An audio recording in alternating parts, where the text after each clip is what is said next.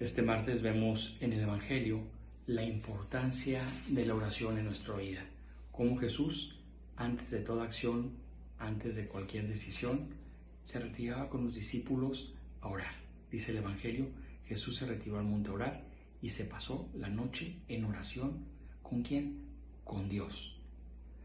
Si tú en tu vida no dedicas tiempo a la oración, si tú en tu vida no dedicas tiempo a la reflexión en la palabra de Dios, si tú en tu vida no te salpicas de estos momentos de contacto con el Señor, difícilmente tendrás una vida cristiana buena y floreciente, porque la vida cristiana es fruto de una experiencia y esa experiencia es fruto del contacto perseverante y cotidiano con Jesús en la oración, de ese contacto cotidiano también con los santos, con la Santísima Virgen, donde imploramos su intercesión en la oración. Ánimo, no dejes de orar.